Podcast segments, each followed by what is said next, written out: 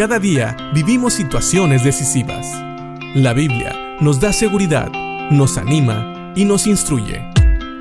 Impacto Diario con el doctor Julio Varela. Hemos estado viendo cómo Santiago está hablando a sus lectores, les está escribiendo, les está diciendo, no que las obras sean las que salven y no la fe, sino que más bien una fe verdadera, una fe depositada en Dios y en nuestro Señor Jesucristo como Señor y Salvador, es una fe que va a producir obras, una fe que va a dar frutos. Y saben, muchos teólogos, incluyendo el teólogo Charles Riley, habla de lo que es una fe intelectual pero es una fe que está en la mente, donde nosotros como seres humanos entendemos que lo que se nos dice es la verdad, pero nunca nos mueve a depositar nuestra fe, nuestra confianza en Dios. Vamos a leer hoy el versículo 19 del capítulo 2 de Santiago, que dice, ¿tú crees que Dios es uno? Bien haces. También los demonios creen y tiemblan. Dice el 20, mas quieres saber, hombre vano, que la fe sin obras es muerta. Y aquí vemos precisamente que Santiago está hablando de que aún los demonios pueden tener una fe intelectual. Es decir, los demonios saben quién es Jesús y no solamente lo saben, sino que tiemblan delante de él. Reconocen su poder, reconocen que Jesús es el Hijo de Dios y que es Dios mismo y para eso podemos ir nosotros al capítulo 8 de Mateo, donde vamos a ver el encuentro de Jesús con un demonio. En el versículo 28 dice, cuando llegó a la orilla, a la tierra de los Gadarenos, vinieron a su encuentro dos endemoniados que salían de los sepulcros, feroces en gran manera, tanto que nadie podía pasar por aquel camino. Y clamaron diciendo, ¿qué tienes con nosotros, Jesús, Hijo de Dios? ¿Has venido acá para atormentarnos antes de tiempo? Y fíjense cómo ellos, estos demonios, declaran que Jesús es el Hijo de Dios. Ya hemos mencionado que para los judíos oír que Jesús se llamara el Hijo de Dios o que alguien lo llamara Hijo de Dios era igualarlo a Dios. Y son los demonios los que dicen aquí que Jesús es el Hijo de Dios. Pero no solamente eso, hacen una pregunta, ¿has venido acá para atormentarnos antes de tiempo?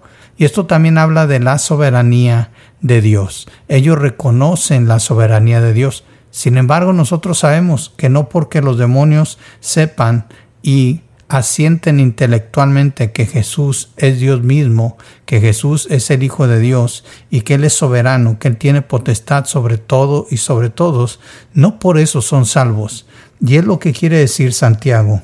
Él no quiere decir que no debemos de creer que Dios es uno o que hay un solo Dios, como también dice la nueva traducción viviente. Eso es bueno, es bueno que lo sepamos, es bueno que lo asentemos. Pero si nosotros solamente llegamos a creer intelectualmente, entonces esa fe no va a producir un cambio en nosotros. Por eso el versículo 20 dice, ¿Más qué quieres saber, hombre vano, que la fe sin obras es muerta?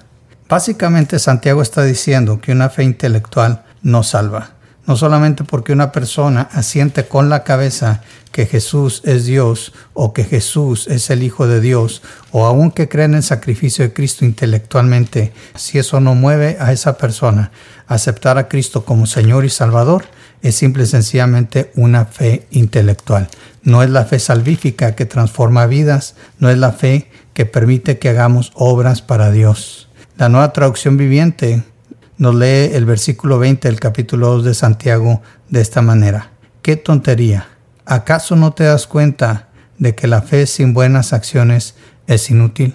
La fe salvífica primeramente transforma, después cambia y claro, salva, porque hemos depositado una fe verdadera, una fe real, también en Dios, en Cristo como nuestro Salvador en Cristo como el sacrificio único, el pago perfecto por nuestros pecados, porque no solamente hemos creído intelectualmente, sino que ese creer nos ha movido a confesar que necesitamos un Salvador, nos ha movido a sentir que necesitamos salir de las garras del infierno, de las garras del lago de fuego que es perdición eterna para todo aquel que va en, porque nos ha permitido no solamente intelectualmente aceptar que Cristo es el Hijo de Dios, sino creerlo con todo el corazón y entregar nuestro ser a Él.